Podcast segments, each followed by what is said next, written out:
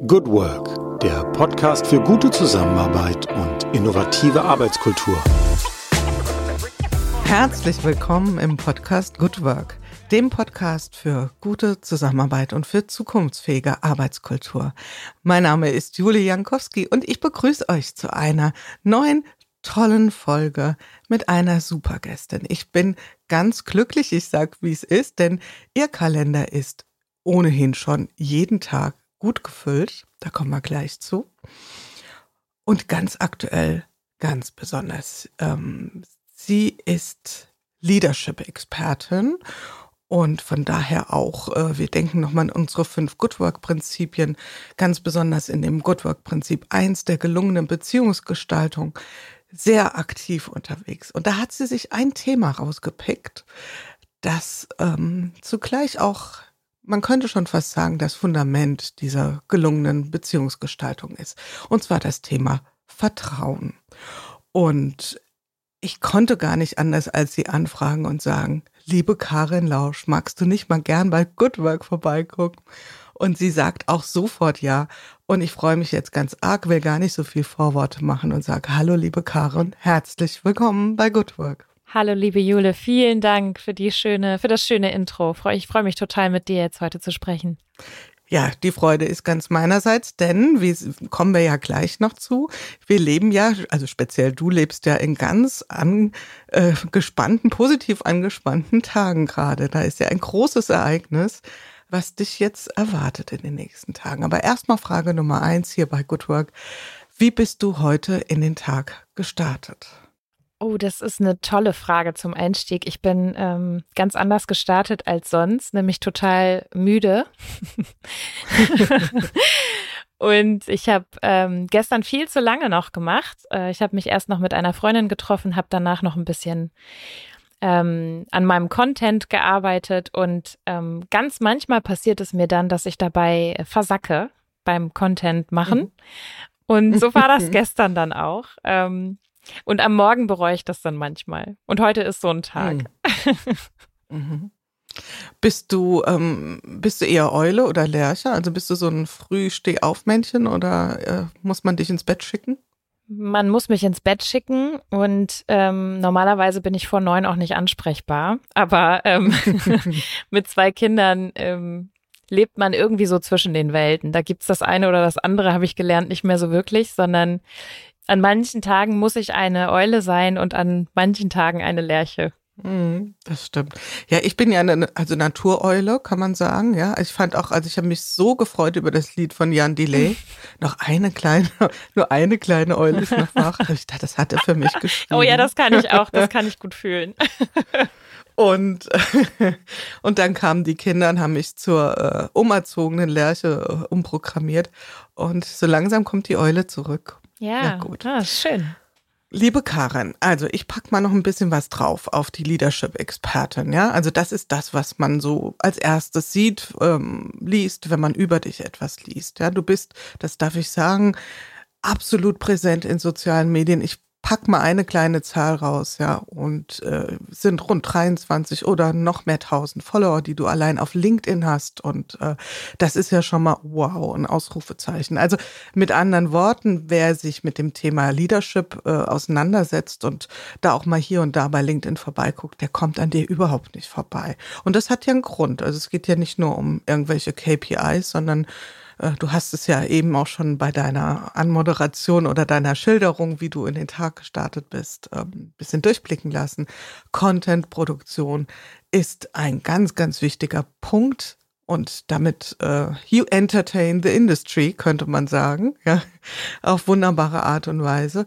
Und jetzt kommen wir zum spannenden Punkt. Wir sind gerade so bei Aufnahme rund um das lang ersehnte äh, äh, Erscheinungstermin, äh, um den lang ersehnten Erscheinungstermin deines Buchs.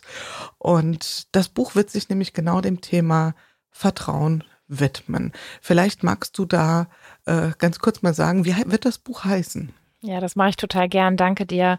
Das Buch wird heißen Trust Me, warum Vertrauen die Zukunft der Arbeit ist. Und damit beschreibt der Titel auch perfekt, worum es gehen wird. Mhm. Und jetzt kennst du ja, stell mal vor, du wärst jetzt so bei keine Ahnung, NDR Talkshow und die wollen ja dann immer ganz, da hast du zehn Minuten maximal und dann werden die sagen, ah, Sie haben Ihr Buch mitgebracht. Ja, Frau Lausch, sagen Sie doch mal, warum ist denn Vertrauen der Schlüssel zur Zukunft? Sie haben einen Satz. Weil wir, weil die Vergangenheit uns gelehrt hat, dass wir mit allen Strukturen, Prozessen und Methoden, die wir zur Verfügung haben und die wir auch in Zukunft zur Verfügung haben werden, nicht weiterkommen, weil all diese Methoden im Sande verlaufen, wenn das Fundament und die richtige Haltung dafür nicht da sind. Und äh, so sind viele wunderbare ähm, Konstrukte und Denkmodelle wie Agilität schon an vielen Orten gescheitert, obwohl sie das nicht müssten. Und deswegen müssen wir ganz vorne anfangen, und zwar beim Vertrauen ineinander, damit alles andere überhaupt funktionieren kann. Wunderbar. Und das machen wir auch, liebe Karin. Wir fangen mal bei dir ganz vorne an. Ähm, und ich gehe da total mit. Ja, also wir haben hier bei Good Work schon ganz viel über Methoden gesprochen und wir kamen ganz oft an der Stelle raus, dass die toll sind, dass sie ja auch wunderbare kleine Helferlein und Diener sind. Ja. Manchmal hat man auch den Eindruck, wer ist denn Diener, wer ist oh ja. Herr? Ja, also es gibt schon auch eine unfassbare Methodengläubigkeit mhm. auf der anderen Seite, auch eine Ehrfurcht. Ja. Also mache ich das denn richtig? Dieses mhm. Scrum oder dieses mhm. was auch immer, dieses OKR, du mhm. weißt Bescheid. Wir fangen mal bei dir ganz persönlich an normalerweise steige ich, glaube ich, oft sehr sachlich ein, aber ich finde, ähm, irgendwie habe ich so das Gefühl, es könnte so rum auch gerade bei dem Thema ganz schön sein. Ähm, du bist, das darf ich sagen, du bist Leadership-Expertin, du hast wenn ich das nochmal so sagen darf, so ein A3-Weltenmodell noch von außen betrachtet. Da gibt es einmal die Karin als Angestellte. Du hast ja auch eine Rolle. Vielleicht gibt es da auch schon was zu korrigieren äh, als Angestellte. Vielleicht magst du da was zu sagen. Du hast aber auch die Rolle der Begleiterin, Prozessbegleiterin, der Coach, Coachin, weiß nicht, wie du es äh, genders sozusagen.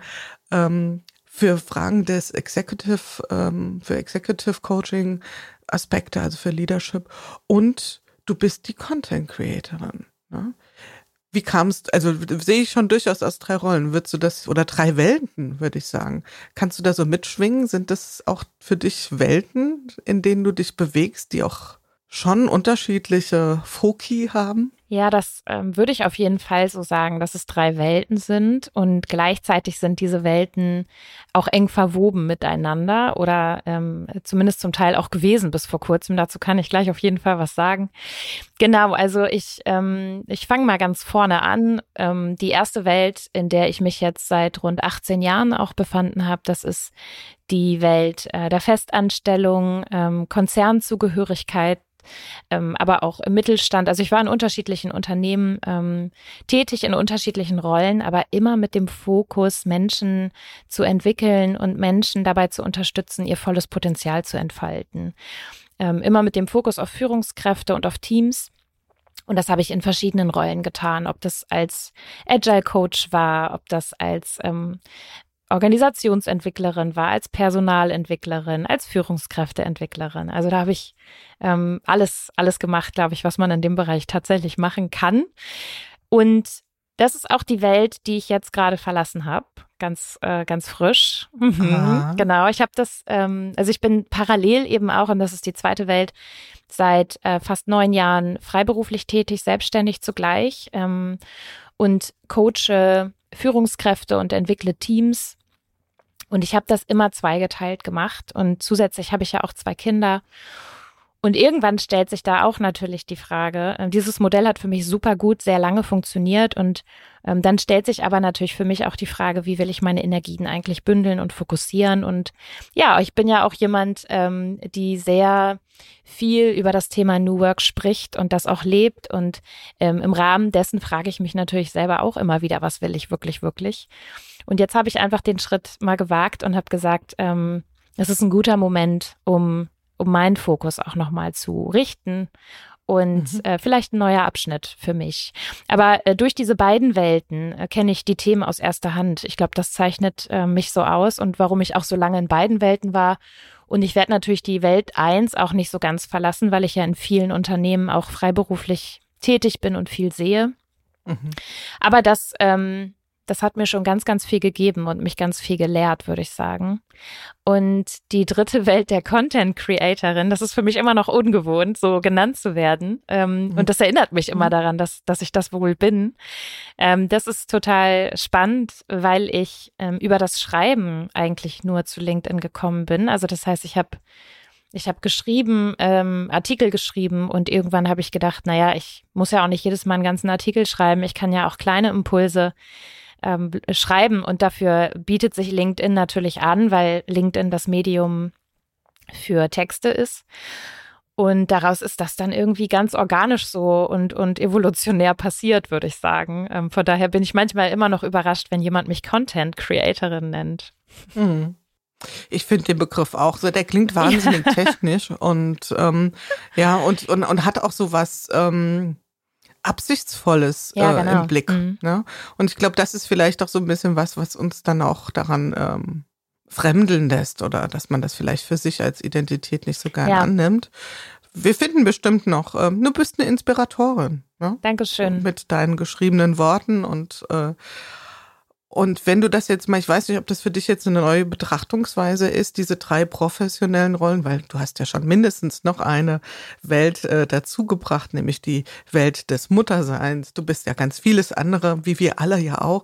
Aber ja. wenn wir mal bei den drei Welten so bleiben, ähm, die eine ja, ich sage auch Big News sozusagen, äh, mhm. verlässt du ein Stück weit und ich fand das sehr schön, weil ich kenne ja diese Transformation auch genau so, ja, die, diese eine Konzernwelt auch zu verlassen, das feste Eingebundensein, ähm, das macht ja auch was mit einem. Also äh, wie ist so, wie vertraust du da rein auf diesen Schritt, ja, wenn ich dich da mal so ganz persönlich packen darf? Ja, das darfst du super gerne. Ähm, und genau das ist es auch, ne? Also ähm das Buch habe ich ja nicht einfach so geschrieben oder weil ich einfach nur sage, Vertrauen ist wichtig, sondern das Buch habe ich geschrieben, weil es eins meiner tiefsten und persönlichsten Themen ist und weil ich deswegen einen unheimlichen Zugang dazu habe und vielleicht auch noch sensibler dafür bin als ähm, als andere, die, die diesen Zugang vielleicht noch nicht haben oder noch nicht so die Momente im Leben hatten,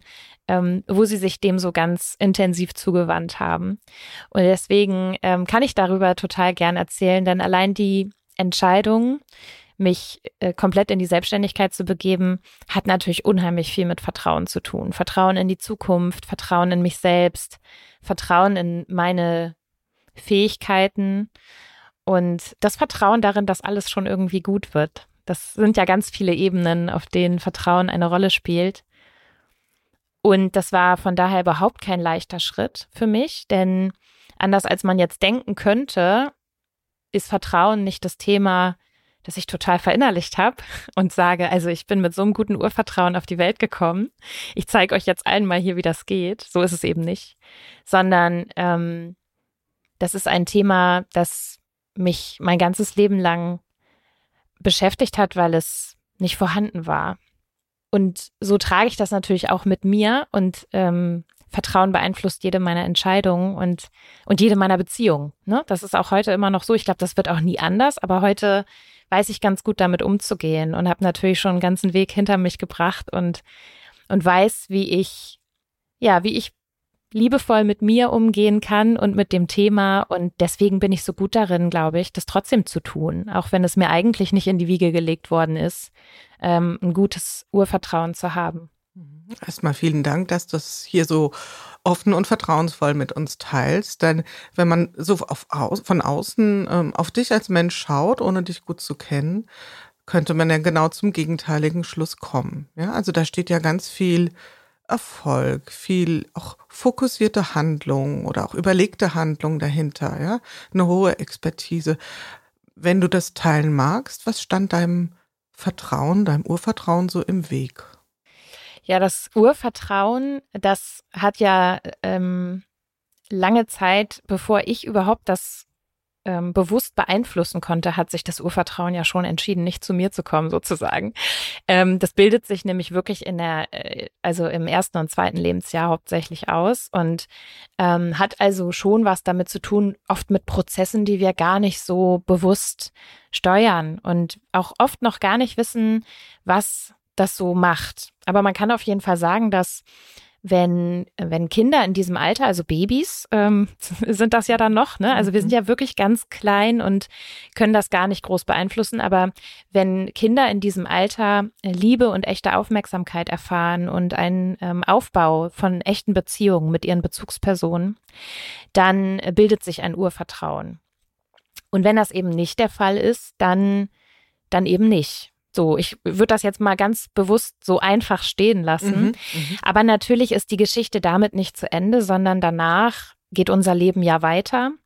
Und selbst ein sehr gutes Urvertrauen kann durch, ähm, durch das weitere Leben und durch Erfahrungen, die wir machen, ähm, in Mitleidenschaft gezogen werden, aber auch ein nicht gutes Urvertrauen kann durchaus sich in eine Vertrauensfähigkeit, in Richtung Vertrauensfähigkeit ausbilden. Und das hängt eben immer davon ab, welche Erfahrungen wir machen in unserem Leben. Und je älter wir werden, desto mehr können wir dabei aber eine aktive Rolle übernehmen. Also von der Passivität in die Aktivität. Und das ist etwas, das ich mir dabei zunutze gemacht habe. Ähm, dass ähm, so aus dem, aus dem Hilflosen ähm, mehr in das, in, in, in die eigene Helferrolle zu gehen mir selbst also dabei zu helfen.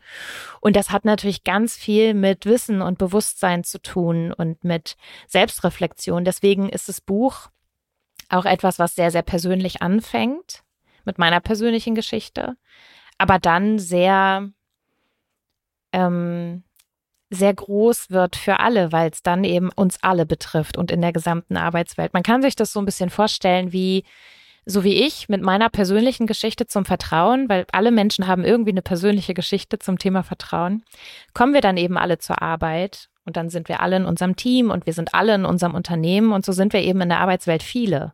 Und wenn all diese Geschichten ähm, miteinander am Tisch sitzen, die wir da so haben, über unser Vertrauen oder eben über unser Nichtvertrauen, dann entstehen durchaus Herausforderungen in der Zusammenarbeit. Das erleben wir meistens dann, wenn wir irgendwie im Meeting sitzen und uns fragen, was geht denn hier schon wieder ab?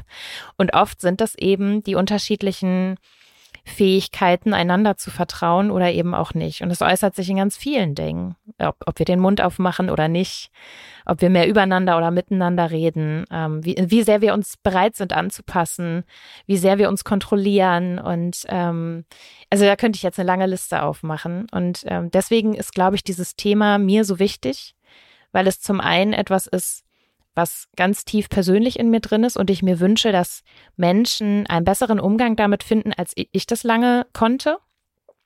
Aber eben auch, weil in meiner Arbeit, und jetzt kommen wir wieder zu den drei Welten, als Coach für Führungskräfte oder ähm, als Teamentwicklerin, aber auch lange im Unternehmen, in der Personalentwicklung, ich natürlich auch hauptsächlich mit diesem Thema arbeite. Mhm. Und deswegen habe ich beide Perspektiven darauf wir ziehen ja immer die Themen an, die auch aus uns raussprechen. Ne?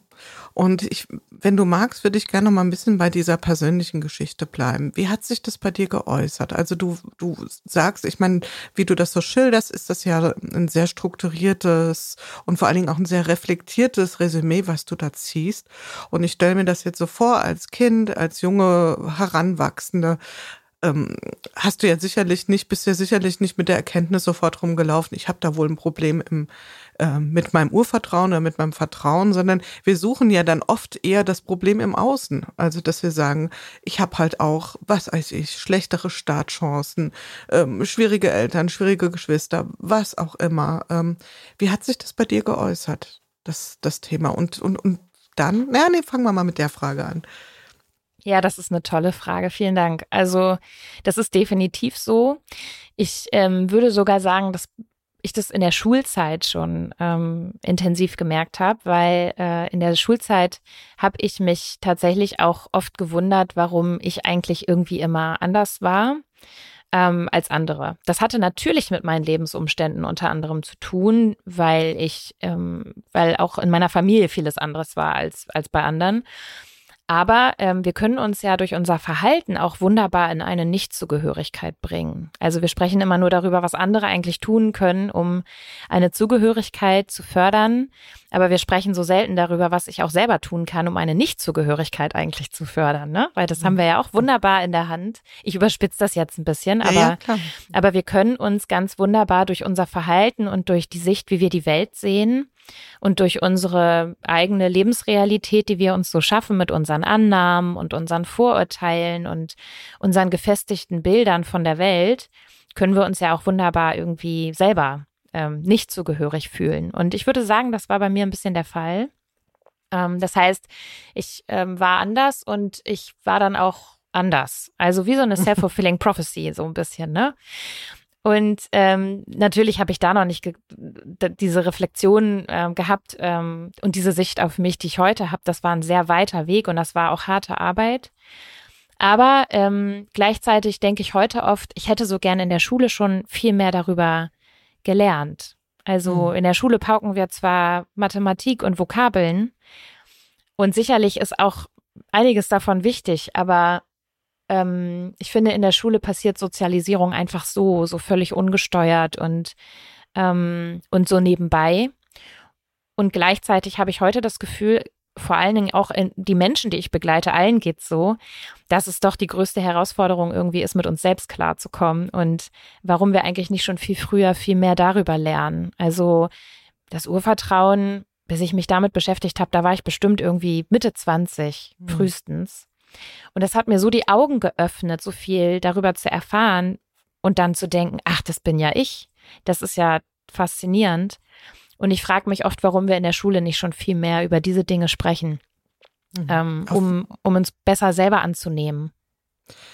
Jetzt muss ich mal was eingestehen. Mir fehlt gerade so ein bisschen die Fantasie und vielleicht geht das sogar Menschen auch so, die uns jetzt zuhören, ähm, was dein andersartig sein in deiner Welt, in deiner Insicht gewesen sein könnte. Und anders gefragt, es kann ja sogar sein, dass da sitzt, ist ein Klassenraum mit 30 Kindern und vielleicht haben alle für sich das Gefühl, ähm, ja, ich bin ja anders. Und das zu entschlüsseln kann ja total spannend sein. Aber fangen wir mal genau. an, vielleicht mit dem, in, in welcher Hinsicht hast du das Gefühl gehabt, ich bin anders? Mhm. Ja, bei mir hatte das ganz viel ähm, familiäre Gründe. Ne? Also jede Familie hat ja auch so ihre Kultur und auch ihre, ähnlich wie Unternehmen, ne? ihre Kultur und auch ihre Psychosen und, ähm, und so ihre Muster. Und ähm, was bei mir sich tatsächlich durchgezogen hat, ist, dass ich ähm, einfach, äh, dass in meiner Familie wir andere Themen hatten. Also es fehlte oft an Geld. Ähm, ich konnte mir vieles nicht, vieles konnte ich nicht machen, was andere gemacht haben ähm, ob es jetzt um irgendwelche Reisen ging oder mir was zu kaufen. Also das waren ganz banale Dinge, ne, die früher aber natürlich und das geht vielleicht uns allen so, wenn wir uns an die Schulzeit zurückerinnern, die früher echt eine Rolle gespielt haben, so gerade im in der Dynamik äh, in Gruppen.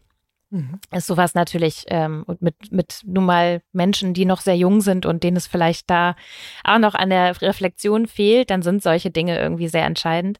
Ich würde sagen, da hat das angefangen und es zog sich dann später auch im Berufsleben so durch, weil ich ähm, in der Finanzbranche äh, gearbeitet habe und auch dort eher von Menschen umgeben war, die so ein ganz anderes, einen ganz anderen Lifestyle hatten als ich. Ne? Also ähm, ich bin relativ früh äh, dann auch von zu Hause ähm, ausgezogen, musste irgendwie alleine klarkommen und wirklich bei Null anfangen. Ähm, das heißt, ich musste, also am Anfang habe ich mich beschäftigt mit Fragen wie, wie komme ich denn jetzt an Geld, um mir ein Bett zu kaufen? So, ne? Also wirklich, oder ich hatte dann irgendwie eine Einzimmerwohnung endlich irgendwo gefunden und dann hatte die keinen Boden. Dann musste ich erstmal mich darum kümmern, wie kriege ich denn jetzt so viel Geld zusammen, dass ich hier so einen Boden verlegen kann. Während meine Freunde in dem Fall ähm, eher damit beschäftigt waren, wo mache ich denn jetzt mal irgendwie ein Auslandsjahr und äh, wo will ich eigentlich studieren oder ihren Führerschein gemacht haben oder so. Ähm, von daher waren da schon deutliche Unterschiede. Ne? Wir sprechen jetzt heute ja eher so über sozialen Aufstieg. Ähm, das war jetzt früher noch nicht so, dass wir darüber so gesprochen haben, ne? So, sondern ich habe das, ich habe ich hab dann immer so getan, als wäre ich irgendwie auch so. Also gerade im Berufsleben habe ich dann eher getan, als wäre ich auch so und habe versucht, mich nach außen unauffällig anzupassen, würde ich sagen. Ähm, und wenn es darum ging, äh, von den Studienerfahrungen zu erzählen oder von den Auslandserfahrungen oder davon, welches Auto man denn so hat, dann habe ich mich einfach klein gemacht und äh, so innerlich auch, ne? Und so ein bisschen bin so in Schutzdeckung gegangen und habe gedacht, hoffentlich spricht mich niemand an. Und wenn mich doch jemand angesprochen hat, dann habe ich so geantwortet, als ähm, könnte man annehmen, dass ich genau weiß, wovon die anderen reden. Aber mein Leben war ganz anders. Das ist so, äh, ich glaube, man nennt das Fassadentechnik, ja. Und was Genau. du schilderst, das ist ja dieser ungeheure Konformitätsdruck, dem wir Ja. ausgesetzt sind, ja, Ja. als, als, als Kinder, als junge Erwachsene unbedingt, ja. Ich erlebe das auch äh, bei meinen Kindern, die sind jetzt Pubertät beziehungsweise jung erwachsen und wieder so dieses Pendel zwischen ich möchte genau sein wie die anderen, ich möchte ganz genau anders sein, dieses Abgrenzen und Angleichen. Und in Ja. deinem Fall ähm, kann ich mir das schon sehr gut vorstellen, ja, wie das gewirkt hat. Und vielleicht und nochmal wirklich mein herzliches Dankeschön, dass du da so offen bist. Du hättest es ja vielleicht auch leichter machen können, aber du hast dich für das Haifischbecken entschieden. Ja, also ich sag mal, es gibt ja, wäre jetzt mal so meine Mutmaßung, ähm, gerade in eine Branche einzusteigen, wo, wo dieses Status verknüpften Dinge mutmaßlich eine wahnsinnige Rolle spielen. Ja? Also ich, ich stelle es mir einfach so vor mit diesem kleinen Rucksack auf den Schultern, ja, ähm, was du eben sehr anschaulich äh, geschildert hast. Kannst du das im Nachhinein irgendwie erklären, warum du diesen härteren Weg gegangen bist? Also ich könnte jetzt die, ähm, die einfache Antwort geben, dass ich mir das gar nicht ausgesucht habe und dass ich da eigentlich nur so reingeschlittert bin, weil eigentlich wollte ich nie in die Bank. Heute kann ich das, ich kann mich ja mal outen.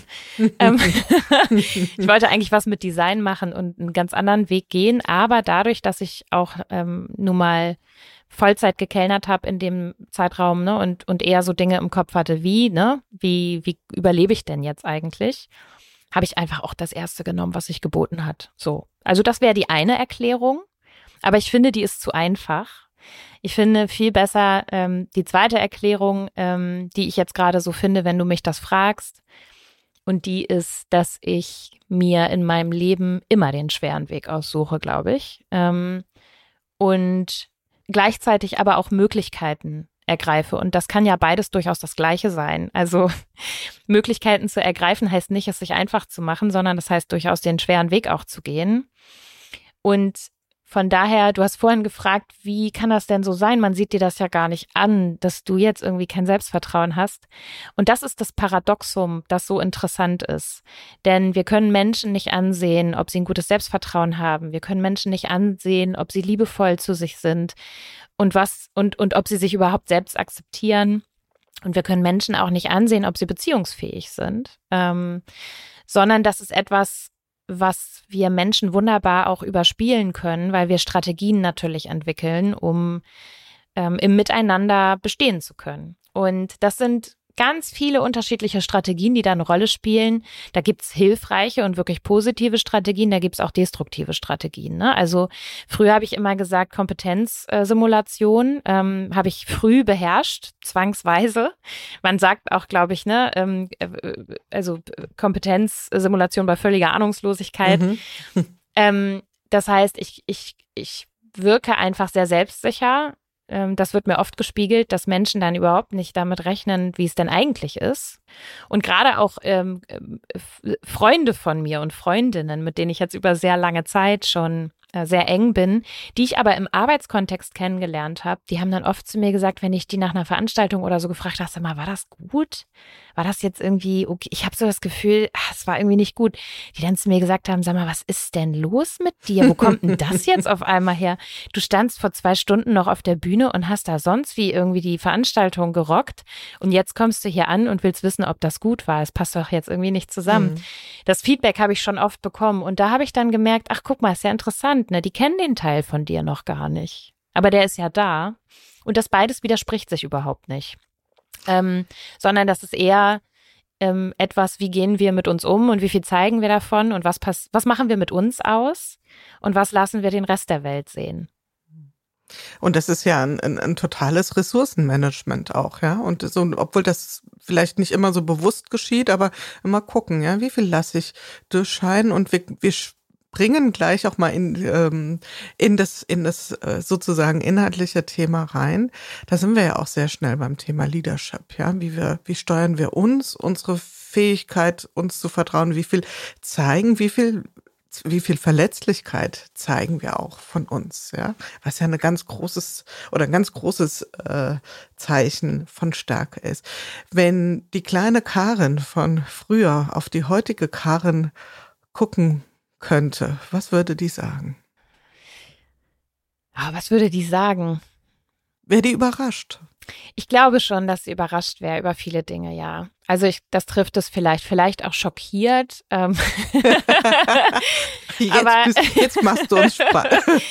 ja, also ich, ähm, ich habe früher äh, beispielsweise war mein Interesse sehr groß, dass ich überhaupt nicht in der Öffentlichkeit irgendwie auftauche. Ne? Also da hätte es jetzt irgendwie keine Fotos von mir gegeben oder ähm, heute bin ich sehr präsent einfach, ne? Ich, ich glaube schon, dass, also das ist irgendwie sehr paradox, dass das heute so passiert ist, aber das hat sich eben so entwickelt und da würde die, ähm, die jüngere Version von mir schon sehr staunen und sehr überrascht sein und irritiert.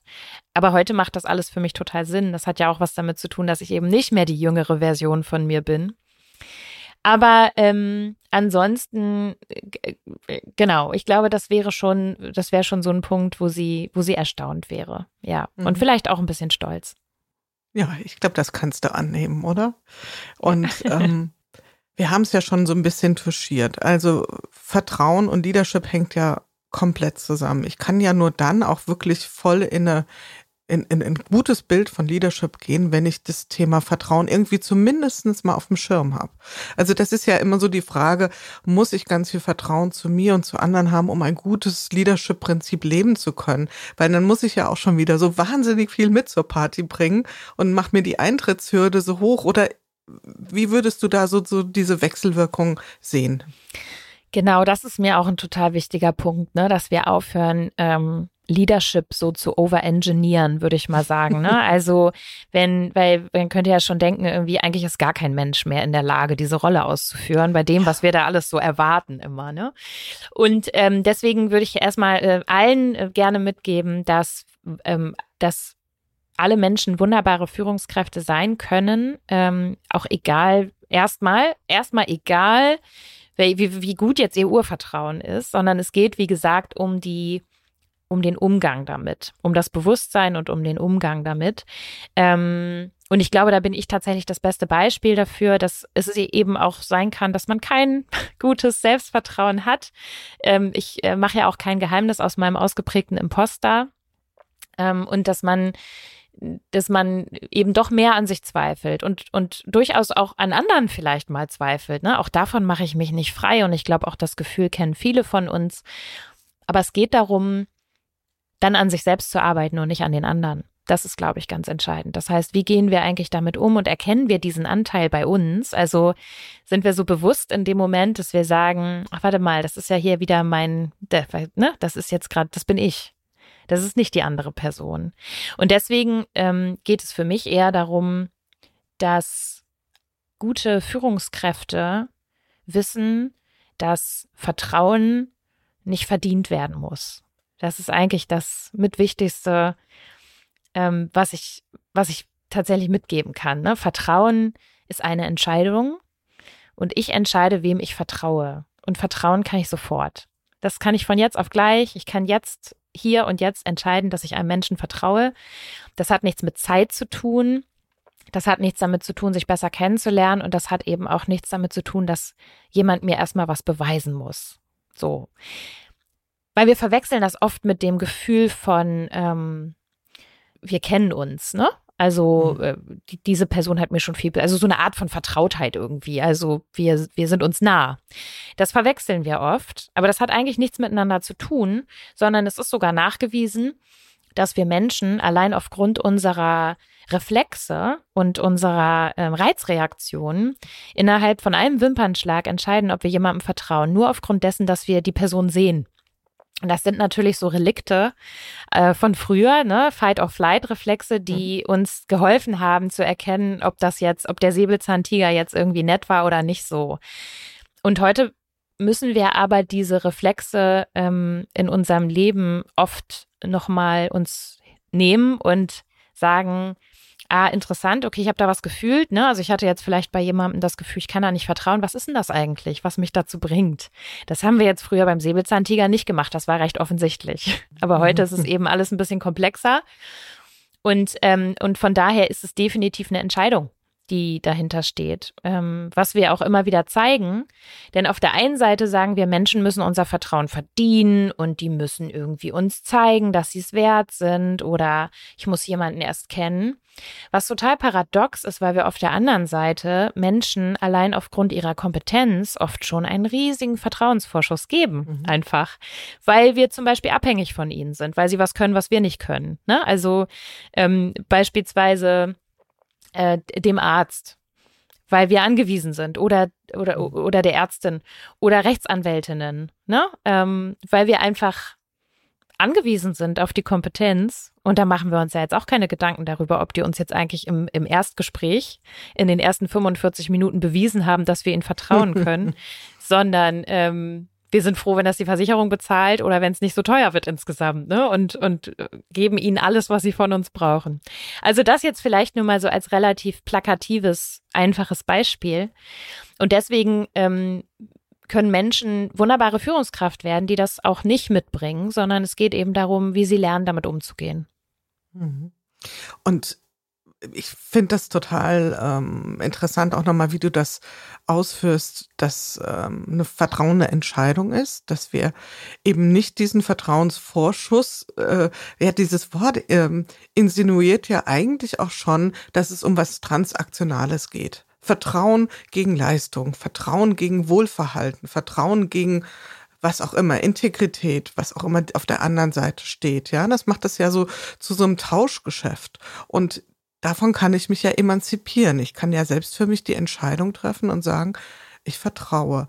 Jetzt, wir kommen jetzt nicht nochmal ganz zurück zu dem Persönlichen, aber würdest du jetzt aus deiner eigenen Erfahrung sagen, dass vielleicht gerade so etwas schwierigere Startbedingungen uns unser Sensorium schärfen für das Thema Vertrauen entwickeln? Also ist das vielleicht auch sogar eine Überlebensstrategie, die du ganz besonders gut ausbilden konntest? Also, dass du vielleicht sogar schneller Menschen vertrauen kannst, weil du dich eher deiner Intuition ähm, in die Hände gibst? Das ist eine sehr spannende Frage. Und auch da würde ich wieder sagen, hm, nicht das, nicht nur das eine und nicht nur das andere, sondern ähm, auch ich habe Menschen vertraut, auf die ich angewiesen war.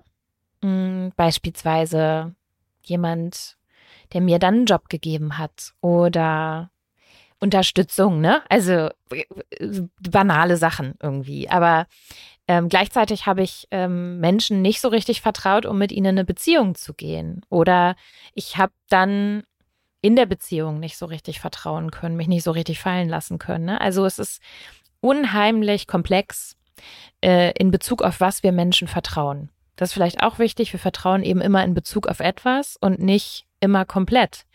Und deswegen sind auch diese ganzen vereinfachten Schemata, in die wir so etwas Komplexes wie Vertrauen kippen wollen, meistens nicht wirklich sinnvoll, weil weil Vertrauen so viel mit Gefühl zu tun hat und auch so viel mit dem Unterbewussten, dort trotzdem immer noch, dass wir das gar nicht in Schemata gießen können.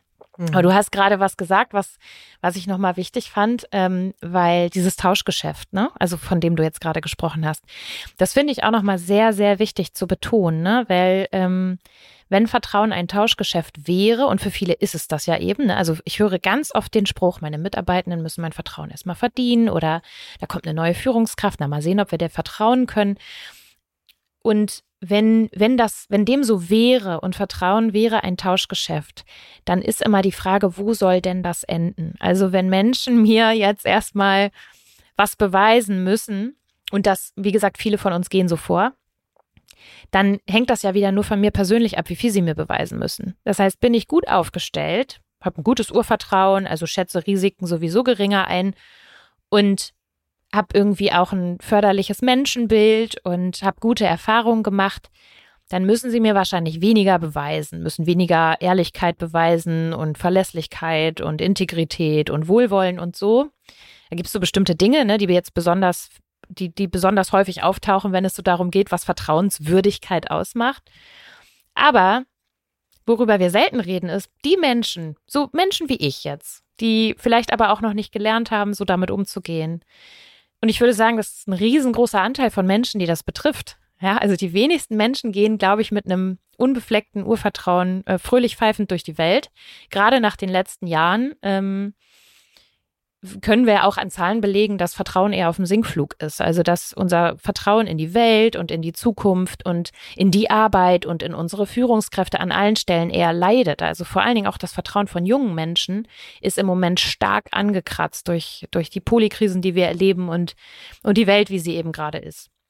Und ähm, wenn wir jetzt davon ausgehen würden, dass so Menschen ohne ein gutes Urvertrauen und die keine guten Erfahrungen gemacht haben und die das nicht so mitbringen, dann müssten die ja unendlich viel von anderen Menschen bewiesen bekommen, damit sie irgendwann sagen, weißt du was, ah, jetzt vertraue ich dir. Und, und das wäre ja, äh, das, und, und so ist es in der Realität ähm, tatsächlich. Und ich möchte nur, dass Menschen sich das mal bewusst machen, dieses Bild, ne? Was das bedeutet, wenn wir sagen, du musst jetzt hier in Vorleistung gehen und mir ganz viel beweisen und wehe dir, du beweist es mir einmal nicht. Dann ist aber mein Vertrauen weg. Ich glaube, so funktionieren Beziehungen einfach nicht. Und ich sehe äh, diesen Vertrauensvorschuss, sehe ich eher wie eine Investition, wie in eine Idee oder ein Start-up, wo wir einfach sagen, ey, das ist es mir wert, ich möchte da investieren, auch wenn ich noch gar nicht weiß, was dabei rauskommt. Aber ich investiere jetzt, damit überhaupt das möglich ist, dass was dabei rauskommt. So ist es mit Vertrauen nämlich auch. Denn wenn wir vertrauen, dann ermöglichen wir anderen Menschen meist überhaupt erst, über sich hinauszuwachsen. Ohne unser Vertrauen können sie uns oft gar nichts beweisen. Aber erst das Vertrauen, das Investment macht es möglich und dann kriegen wir meist, im besten Fall wie beim Startup, viel mehr zurück, als wir investiert haben. Und ähm, ich finde dieses Bild von Vertrauen viel schöner. Ja, total.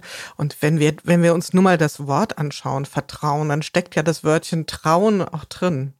Ja, und da also ich muss ja irgendeine Hürde, eine innere überwinden. Ja, einen kleinen Schritt nach vorne machen, ins Ungewisse, mich trauen.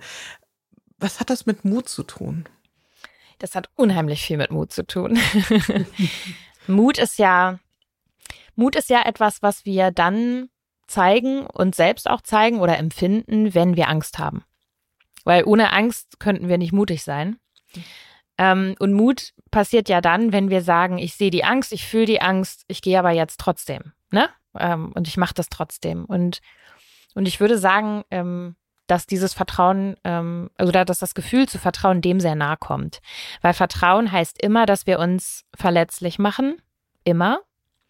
Egal in welchem Bezug wir vertrauen, ob wir jemandem ein Geheimnis anvertrauen, ob wir jemandem Verantwortung übertragen, ähm, ob wir jemandem etwas zutrauen. Also es ist völlig egal, aber es, es bedeutet immer, dass wir uns verletzlich machen. So. Und verletzlich machen hat, das hast du vorhin auch gesagt, mit Mut zu tun, weil wir etwas von uns preisgeben. Und weil wir jemand anderem die Möglichkeit geben, uns zu verletzen, uns zu enttäuschen, uns zu schaden. Ne? Auch das sage ich jetzt nochmal sehr, sehr klar. Aber erst dadurch können wir uns auch wirklich verbinden. Weil wenn wir anderen nie die Möglichkeit geben, uns auch zu verletzen, dann können wir uns auch wieder fragen, was für eine Art von Beziehung führen wir dann? Also welchen, welchen Inhalt hat diese Beziehung, wenn wir nicht die Möglichkeit hätten, uns auch zu verletzen? Wie echt und wie ehrlich ist dann die Beziehung? Und das kann ich auch aus eigener Erfahrung sagen, weil ich hatte oft, also ich hatte lange auch Beziehungen, ich, ich sag mal so, ich war einsam, obwohl ich nicht allein war.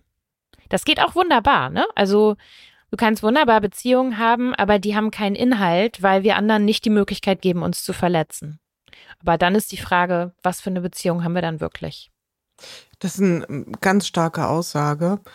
Und ich geht so ein bisschen auch in das, in das Thema von, von Brené Brown, Power of Vulnerability. Ähm, das ist die Eintrittskarte. Wenn wir das nicht äh, zulassen, werden wir nie ein gewisses Maß an Verbundenheit, an Verbindung, an innerer Verbindung und damit auch an Bindung. Und damit äh, sind wir auch schon fast so auf dem Einkehrschwung zu so unserer nächsten Fragerunde. Ähm, werden wir nie erreichen. Ja? Genau. Und ähm, unterstützt du, und es ist fast eine rhetorische Frage, Führungskräfte dahin, auch ihre inneren Diskurse, ihre Ambivalenzen, ihre Unsicherheiten, auch ihr Misstrauen zu artikulieren? Ja, unbedingt. Unbedingt. Genau. Also das ist ein ganz großer Teil. Und ich würde sagen, das beinhaltet zwei Stufen. Nämlich erstmal müssen sie das sich selbst gegenüber tun. Das wissen wir ja oft alles gar nicht von uns. Oder wir wissen es vielleicht, aber wir haben es noch nie so klar gehört oder ausgesprochen. Ne? Und das erstmal selber, alles fängt bei uns selbst an. Und auch die, die Selbstakzeptanz fängt da an, ne? Also sich erstmal selber einzugestehen, okay, ich habe da ein Thema, ne? Mir fällt das schwer, anderen zu vertrauen. Mir fällt das schwer. Und was, was hat eigentlich dazu geführt? Was für Erfahrungen habe ich denn so gemacht? Also da sind wir gleich im, im sehr persönlichen Kern auch eines Menschen. Aber das hat Einfluss auf unser ganzes Leben und auf alles, was wir tun. Und von daher ähm, ist es so die erste Stufe, erstmal selber sich kennenzulernen, also sich auch zu trauen ähm, sich damit auseinanderzusetzen und dann eben auch mit anderen Menschen ähm, darüber in den Diskurs zu gehen und sich zu trauen, sich verletzlich zu zeigen, definitiv. Ich finde, das merken wir ja auch schon in ganz banalen Situationen, also vermeintlich banalen Situationen. Ich glaube, wir kennen alle die Situation, dass wir uns vielleicht schon mal dazu entschieden haben, jemandem etwas über uns zu erzählen und dann sofort dieser Effekt entstanden ist, dass die andere Person auch was von sich preisgegeben hat. Und das macht so deutlich, worum es geht. Ne? Also wir können unsere, das habe ich vorhin schon kurz gesagt, wir können unsere Lebensrealität immer selber beeinflussen, nämlich dadurch, wie wir agieren. Und ich kann das entscheiden, ob ich in einem bestimmten Moment zu meinen Mitarbeitenden sage, ihr habt es nicht gut gemacht, äh, macht es bitte so und so, ja? Oder ob ich sage, oh, wisst ihr was, jetzt kommt hier schon wieder meine innere Perfektionistin durch. Gebt mir mal kurz eine Rückmeldung, ob ich jetzt hier irgendwie gerade schon wieder, ne, ob das schon eine Runde zu viel ist. Liegt also, das bei mir oder bei euch? Genau, ich genau. weiß es gerade selbst nicht. Genau, ja. so. Und das verbindet, ne? Das erste trennt, die erste Aussage trennt und, ähm, und nimmt die Augenhöhe und ähm, hat, hat was von Kontrolle und von Bewertung. Und die zweite Aussage, die verbindet ne? und macht irgendwie deutlich, hey Leute, ich bin mir durchaus bewusst darüber, dass ich hier ein Thema habe. Ich brauche euch. Lasst uns das zusammenlösen. Und deswegen sage ich eben, ähm, alle Menschen können grundsätzlich, was das Thema angeht, gute Leader sein. Sie müssen nur lernen, mit ihrem Thema umzugehen. Hm. Und das ist ähm, in meiner, in meinem Kopf entsteht gerade auch so ein, so ein Bild, dass ähm, es gibt ja ganz viel auch an Seminarangeboten rund um das Thema Vertrauen. Die Frage ist aber auch immer, inwieweit kann ich so etwas trainieren? Also es ist auch ein bisschen absurde Vorstellung.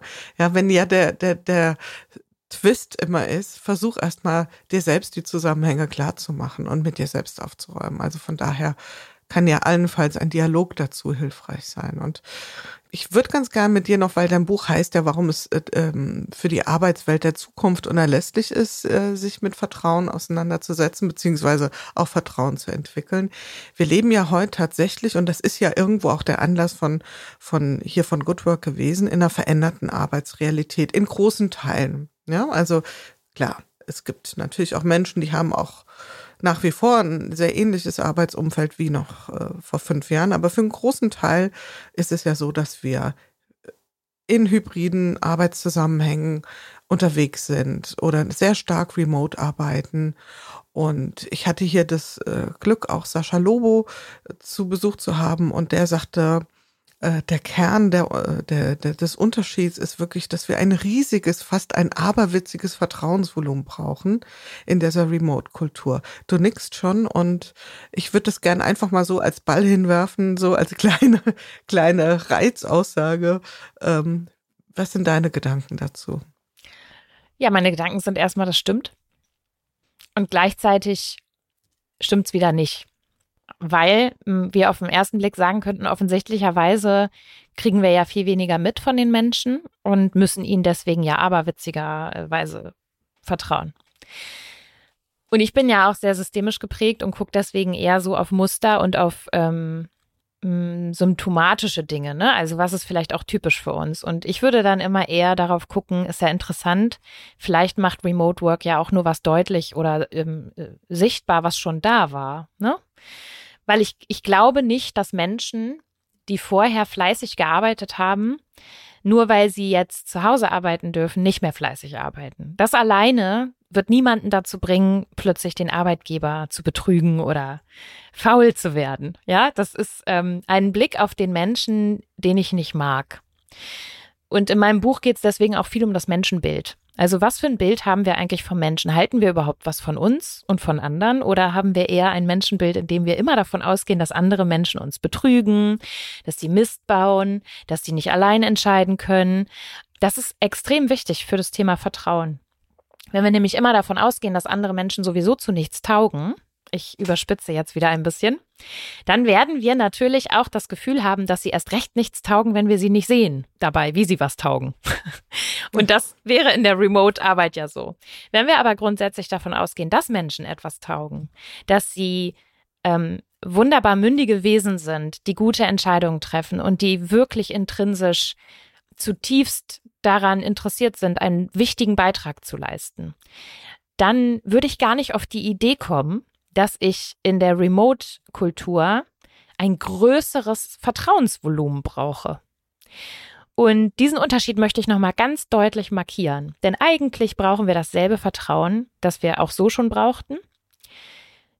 Aber dadurch, dass, dass ich glaube, dass symptomatisch ist für eine Remote-Kultur, dass das Vertrauen automatisch sinkt, weil das ist jetzt eine These von mir und erlebt es, weil das Unternehmensmanagement oder Führungskräfte schon automatisch davon ausgehen, dass jetzt bestimmt jeder sich das Mauseloch sucht und, und die Möglichkeit irgendwo zu betrügen oder ne, die Arbeitszeit zu verschönern oder ne, während der Arbeitszeit dann doch plötzlich schläft oder so. Ich weiß es nicht.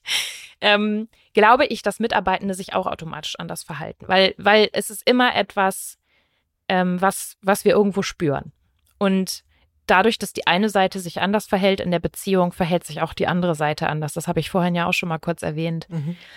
Deswegen wäre ich sehr vorsichtig zu sagen, je nachdem, wo wir arbeiten, brauchen wir mehr oder weniger Vertrauen. Ich glaube, das stimmt nicht, sondern ich glaube, dass die Remote Work Kultur Dinge äh, sichtbarer machen kann und dass es einfacher ist, ähm, der ähm, Nicht-Lust an der Arbeit nachzukommen, die ich aber vorher schon hatte. Also so.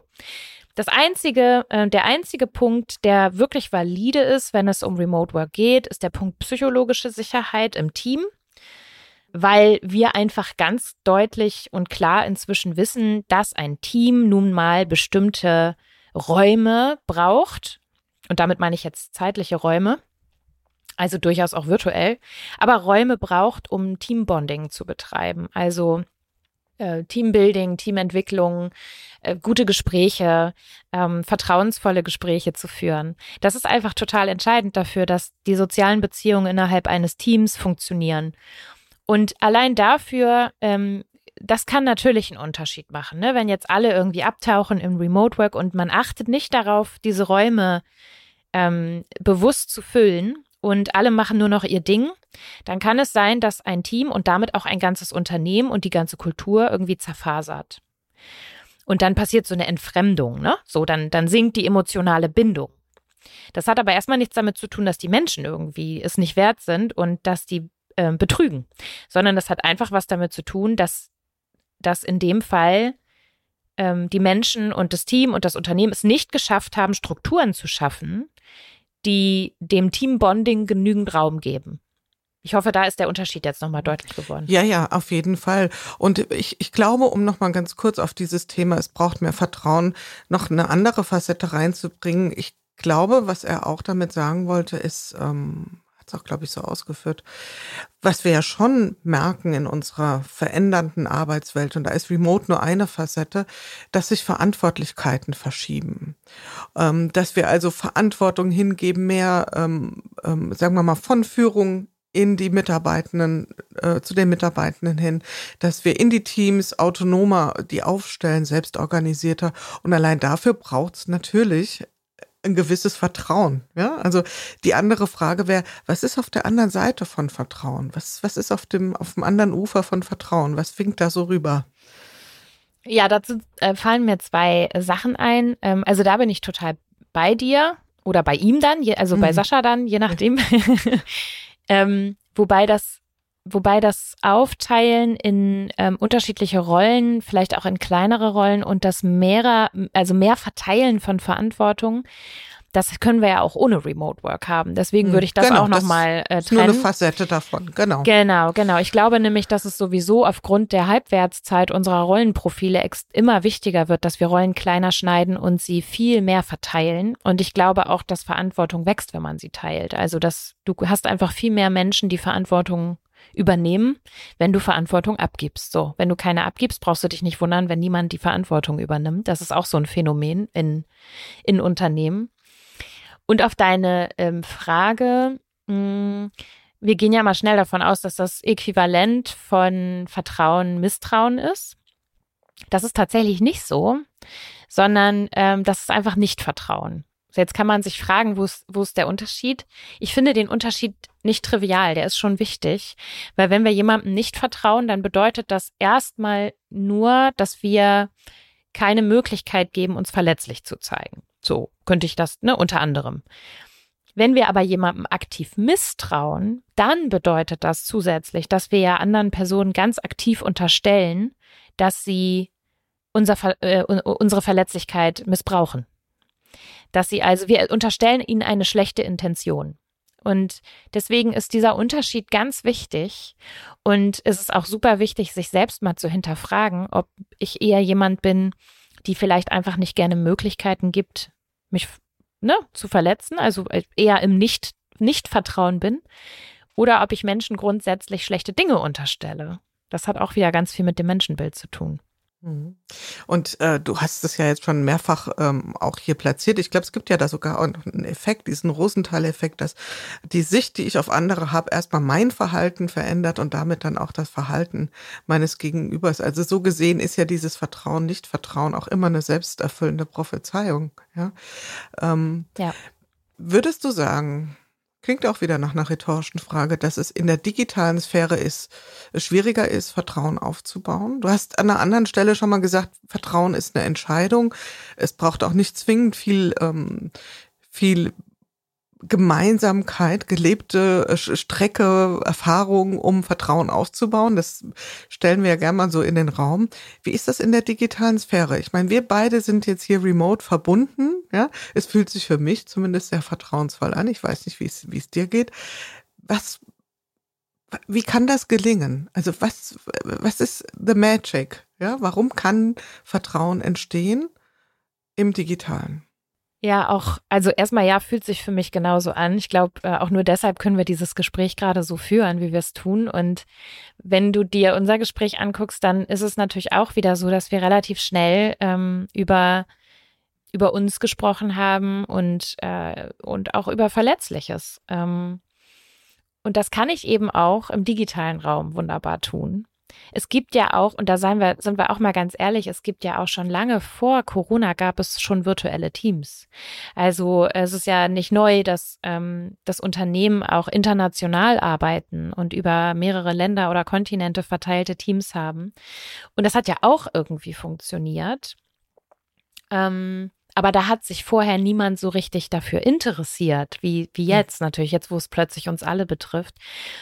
Und das meine ich mit dem Raum ne, das, was ich vorhin so sagte, so den Raum aufmachen, damit solche Dinge passieren können. Ich habe selbst auch schon ein Team ähm, im, im Tandem geführt, das, das ich überwiegend noch nie gesehen hatte. Ähm, und eine echt äh, also anspruchsvolle Aufgabe bekommen hat. Und es hat wunderbar funktioniert. Ich glaube, wir haben uns irgendwie nach einem halben Jahr das erste Mal alle gesehen. Aber wir haben, das, was wir ganz viel gemacht haben, war virtuelle Räume, zu eröffnen, damit die Menschen sich kennenlernen können, damit sie über sich sprechen können, damit sie Verständnis füreinander aufbauen können, damit sie ihr Unvermögen sich gegenseitig zeigen können, damit sie gemeinsam Herausforderungen auch lösen können. Und das kann ich also im digitalen Raum genauso tun ich will damit deswegen gar nicht werten, ob es jetzt einen Raum in Präsenz braucht oder ob der digitale Raum reicht. Das ist ja ein wunderbares Streitthema, ne? Also das mhm. polarisiert ja sofort. Dann stellen sich die einen auf die Seite und sagen, nee, also ein Team muss ich auf jeden Fall sehen. Und die anderen sagen, das geht alles genauso gut remote. Und ich würde immer sagen, ja, beides. Genau. ne? Weil wir müssen ja nicht immer entscheiden und sagen, so ist die Welt. Das ist jetzt irgendwie richtig und das ist falsch, auch wenn uns das ähm, ein natürliches Bedürfnis ist. Sondern ich würde immer sagen, das, was das Team braucht, um wirklich gut arbeiten zu können. Und da ist jeder Mensch und jedes Team total anders. Und deswegen glaube ich, dass diese Entscheidung auch nur da getroffen werden kann, wo man das Wissen hat und auch die Konsequenzen spürt, nämlich im Team.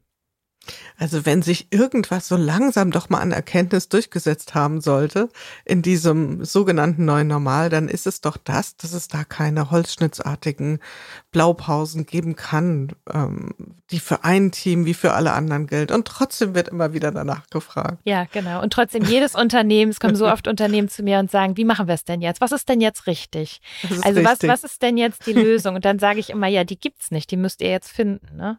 Das mhm. ist auch wieder natürlich nicht der einfache Weg, aber der deutlich nachhaltigere Weg. Auf jeden Fall. Ähm, weil ich glaube generell, wenn wir eins gelernt haben, und das war ja auch die Geschichte von Agilität, dann, ähm, dass es nicht gut ist, nur weil Spotify so macht. Ja, ja. So, also ich, auch ich wenn alle. Ja, ich lässt da gerne mal und sage, ich glaube, wenn wir mal alle eine Learning Journey zu Spotify machen würden und würden mit den Leuten mal so ganz haben, komm, komm doch mal mit in die Kaffeeküche und jetzt erzähl mir mal, arbeitet ihr wirklich so? Und die sagen, was? Nö. Ja, ja, ja. Und das ist ja nochmal das ganz andere Thema. Ja, ja, genau. Also wir, wir, wir lassen uns immer so verleiten, ne, von Blaupausen, ja. weil wir finden das so super attraktiv zu sagen, komm, wir machen es einfach genau so und dann sind wir voll schnell durch mit dem Thema. Wo ich dann immer sage, ja, nee, es wird nicht funktionieren. Das so, mhm. so funktioniert halt die Welt nicht und so funktionieren Organisationen nicht, weil, ja, ne, ich habe es so vorhin auch schon nicht. gesagt, die sind einfach unterschiedlich.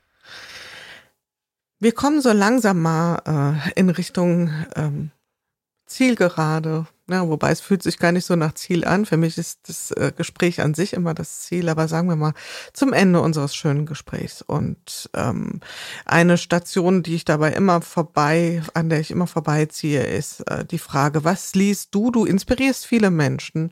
Äh, ich gehe mal davon aus, auch du lässt dich inspirieren, sei es durch Podcasts, sei es durch Literatur. Wir packen selbstverständlich äh, auch dein Buch in die Show Notes. Ähm, was gibt es, was dich inspiriert? Hast du da irgendwie was, was du sagst, ja, in dem Zusammenhang ähm, würde ich das sehr gerne hier noch platzieren? Oh, es gibt so viel, was mich inspiriert und für das ich auch so dankbar bin. Ähm, das ist zum einen, muss ich wirklich sagen, der Austausch in der Community bei LinkedIn. Also ich bin wahnsinnig dankbar für all die Menschen, die ja bereit sind, auch mir ihre Zeit zu schenken und mit mir zu diskutieren über Themen. Da lerne ich jeden Tag unheimlich viel.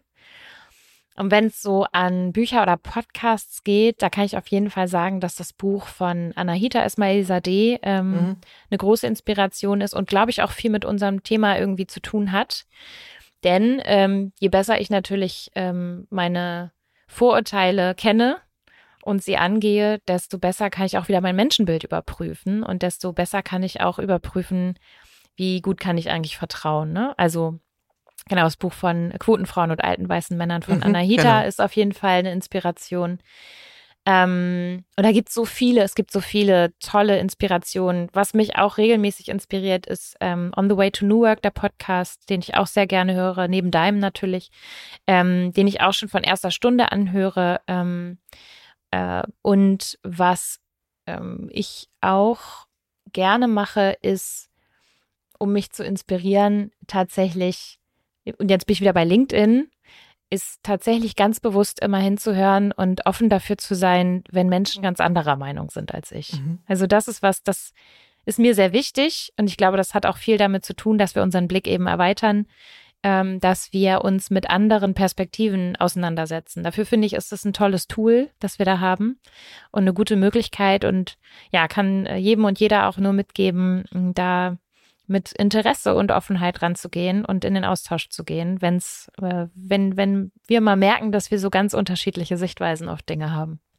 Packen wir mal dein Thema Vertrauen in die Schlussfrage, die ist nämlich immer the good, the new, the ugly.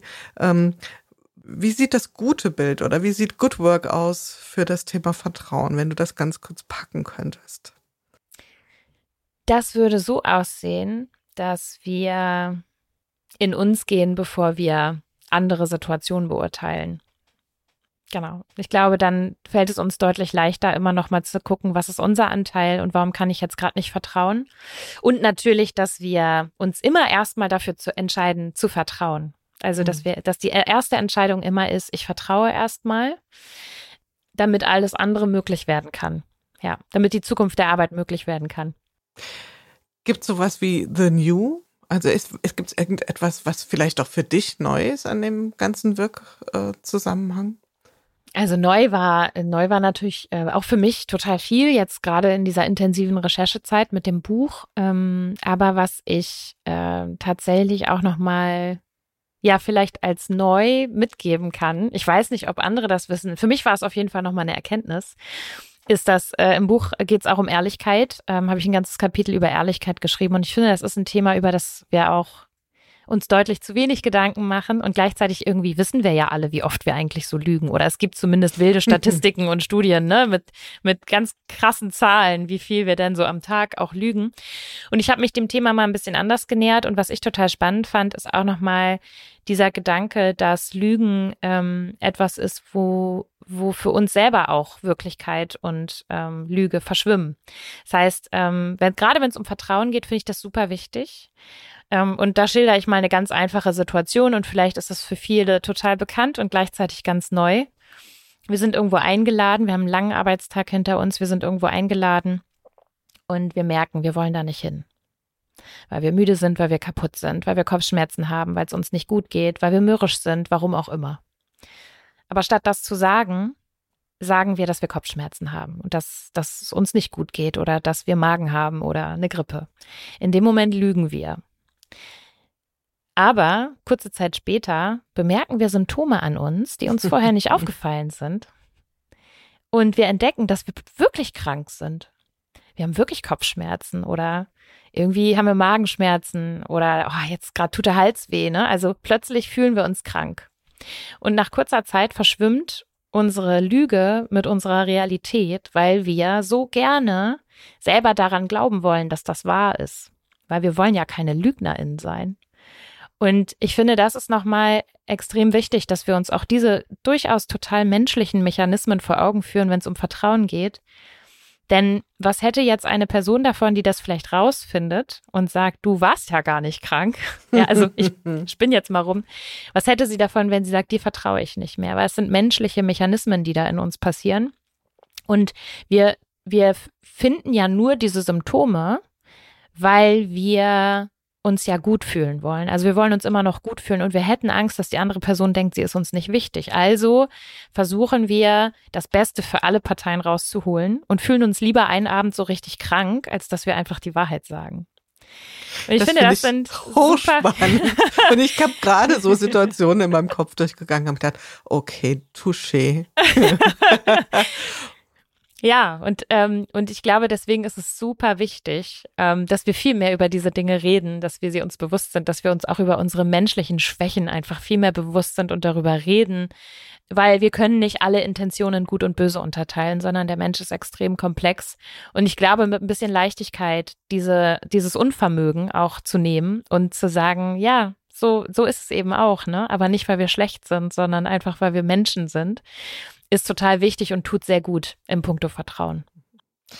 Das ist ein wunderbares Schlusswort. Und The Ugly hast du ja schon ein bisschen mitbeantwortet mit der Lüge, die du dann ja wieder sehr schön aufgelöst hast. Und ähm, es war eine wunderbare, eine sehr emotionale und persönliche Reise durch das Thema Vertrauen. Ich danke dir von Herzen, liebe Karin, dass du hier so vertrauensvoll ähm, deine Innensicht, deine Innenwelt mit uns geteilt hast und bin mal gespannt, ob dieses Drei-Welten-Modell dich noch irgendwie, was ja jetzt offensichtlich sich schon wieder ein bisschen ändert, mal gucken, was da noch so dazu kommt an Welten. Wir bleiben auf jeden Fall im Austausch. Ich danke dir ganz herzlich. Danke dir. Vielen Dank für das tolle Gespräch. Es hat großen Spaß gemacht. Ja, das war es wieder im Podcast Good Work in unserem Good Work Salon. Wenn euch die Art der Gespräche gefallen, wenn ihr Freude daran habt, etwas tiefer in die Themen einzutauchen, spannende Geschichten zu hören und Transformationserfahrungen live mitzuerleben, dann schaltet ein, hinterlasst ein Abonnement. Ihr findet den Podcast überall dort, wo man üblicherweise Podcast findet. Das heißt bei Apple, bei Spotify, seit kürzerer Zeit auch bei YouTube. Ich freue mich auf jeden Fall, wenn ihr wieder einschaltet und freue mich auch über Nachrichten auf allen möglichen Kanälen von euch. Und bis dahin, passt gut auf euch auf. Eure Jule Jankowski.